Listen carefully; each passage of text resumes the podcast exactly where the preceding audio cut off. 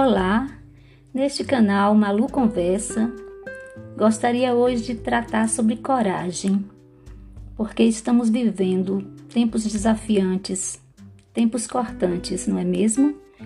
E para tal, estamos vivendo um dia de cada vez e procurando também agir, buscando coragem para as ações que são mais tortuosas, dentre elas enfrentar a própria pandemia, a Covid-19, com os nossos familiares, com os nossos amigos, com todas as notícias que nos chegam.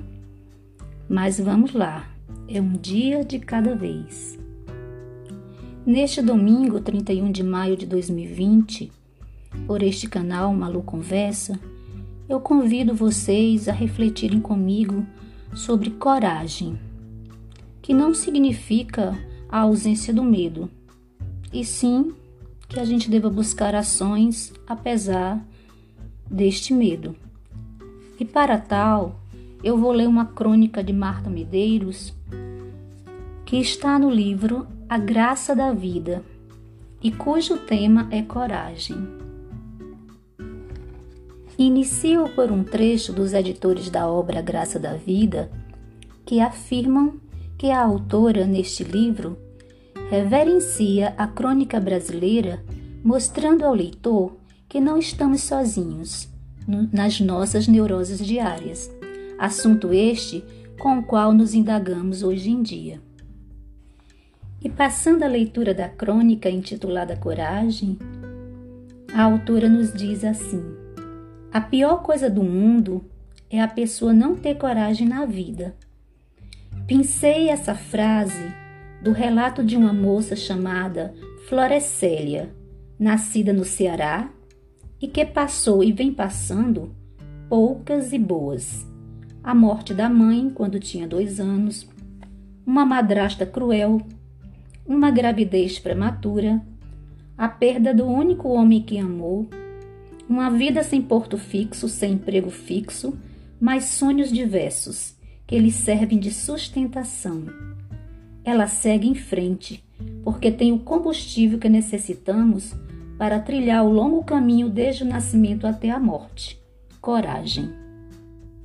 Quando eu era pequena, achava que coragem era o sentimento que designava o ímpeto de fazer coisas perigosas.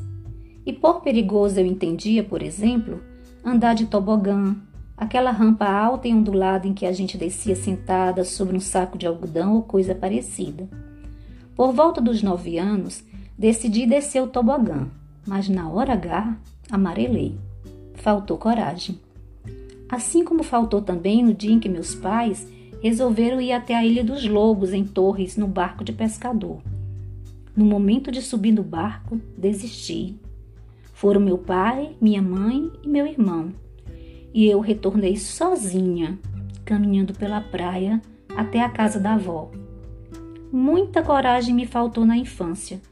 Até para colar durante as provas eu ficava nervosa. Mentir para pai e mãe? Nem pensar. Ir de bicicleta até ruas muito distantes de casa não me atrevia.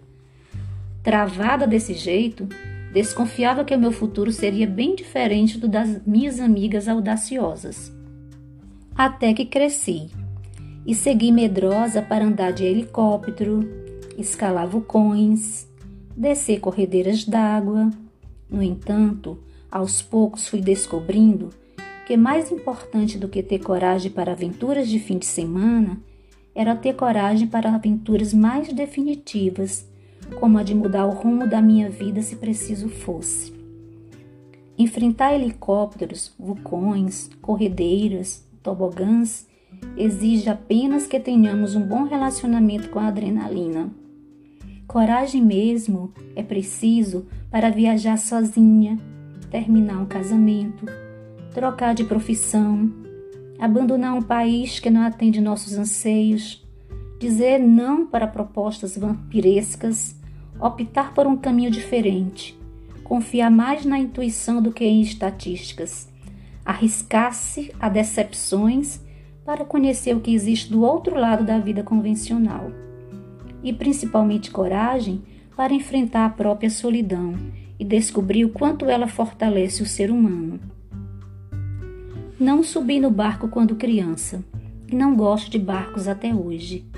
Vi minha família sair em expedição pelo mar e voltei sozinha pela praia, uma criança ainda, caminhando em meio ao povo, acreditando que era medrosa.